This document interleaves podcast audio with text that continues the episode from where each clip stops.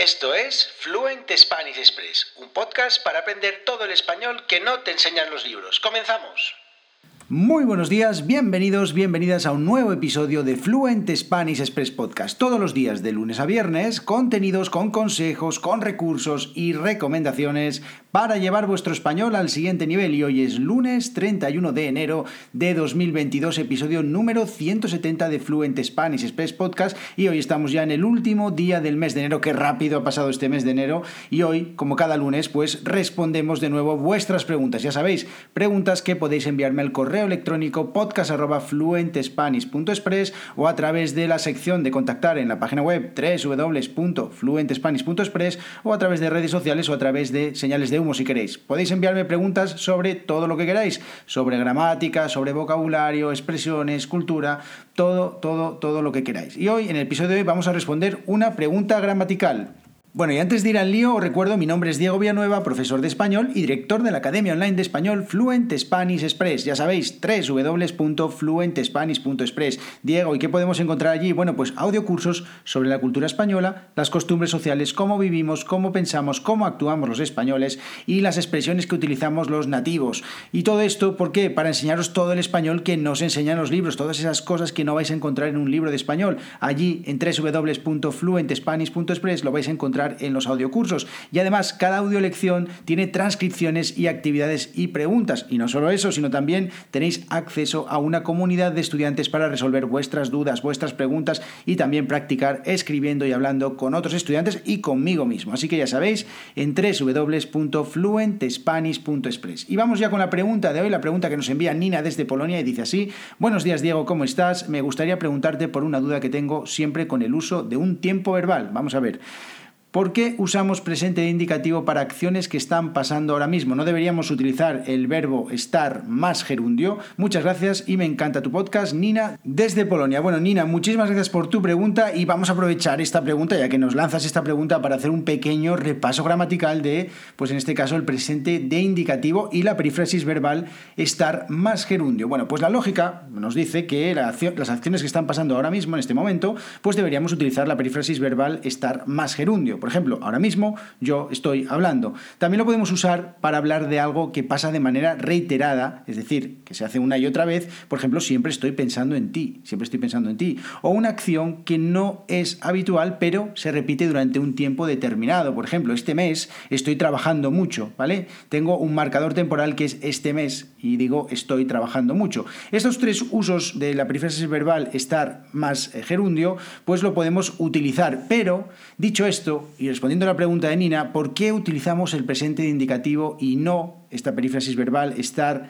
más gerundio, en algunas ocasiones para hablar de algo que está pasando ahora mismo? No tiene lógica. Bueno, pues es lo que se llama el presente actual. Es decir, se utiliza el presente de indicativo para indicar una acción que pues está ocurriendo ahora mismo y puede ser una acción puntual o una acción duradera. Por ejemplo, yo hablo, vosotros escucháis en este momento, yo hablo, bueno, aunque estoy grabándolo, pero ya me entendéis, yo hablo, vosotros escucháis, es algo que está ocurriendo ahora mismo, ¿vale? Por ejemplo, para cosas que tienen un periodo un poquito más duradero, por ejemplo, la campaña de vacunación avanza según lo previsto, ¿vale? Es algo que está ocurriendo ahora mismo, la campaña de vacunación avanza, el verbo, el presente indicativo del verbo avanzar, según lo previsto, ¿vale? todo va según se espera. Bien, aprovechamos y vamos a ver más usos del presente indicativo. Por ejemplo, uno de los más típicos, más típicos es el presente que llamamos habitual, es decir, una acción no continua, pero que es convertido en un hábito, ya que hemos hablado hace poco de los hábitos, por ejemplo, los domingos voy de excursión.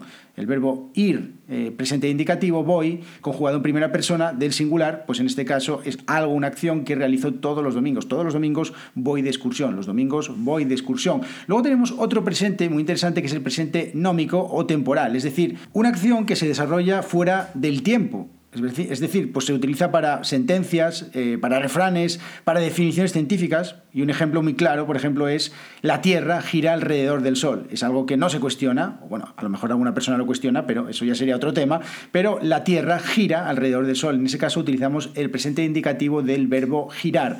Otro tipo de presente también muy, pero que muy interesante es el presente histórico. ¿Por qué? Porque hace referencias a acciones pasadas, pero las sitúa o tratamos de situarlas en una perspectiva un poquito más cercana, por ejemplo. Estamos en el año 2022, 2022 ya sí, y eh, podemos hacer esta frase, por ejemplo, Pedro Almodóvar estrena su primera película en 1980, hace 42 años, nada más y nada menos, pero lo estamos utilizando con el presente indicativo para acercar un poquito, para acercar la perspectiva de eso, ese hecho, esa acción que se produjo hace 42 años. Pedro Almodóvar estrena su primera película en 1980. Bueno, si leéis, por ejemplo, Wikipedia, pues es muy típico este tipo, este uso del presente indicativo. Que por cierto, esta película se llama Pepi, Lucy Bon y otras chicas del montón. Aquí estoy utilizando de nuevo el verbo en presente indicativo. El presente con valor de futuro, este también. Este es interesante porque, bueno, pues se presenta o se utiliza para acciones futuras pero habitualmente se tienen que acompañar de referencias temporales también futuras. Y es un, tiempo verbal, un, bueno, un uso del presente indicativo que, por ejemplo, yo utilizo cuando estoy hablando de algo que que bueno, que creo en este momento, en el momento en el que lo digo, que voy a hacerlo 100% seguro. O sea, por ejemplo, el próximo lunes tengo una reunión. Es algo que ahora mismo estoy pensando que es seguro. ¿Vale? Puede que cambie, pero eh, en ese caso estoy utilizando el presente de indicativo. El próximo lunes tengo una reunión. O eh, mañana me voy de viaje. ¿Vale? Puedo utilizarlo porque en principio, si no ocurre nada raro, pues mañana me voy de viaje.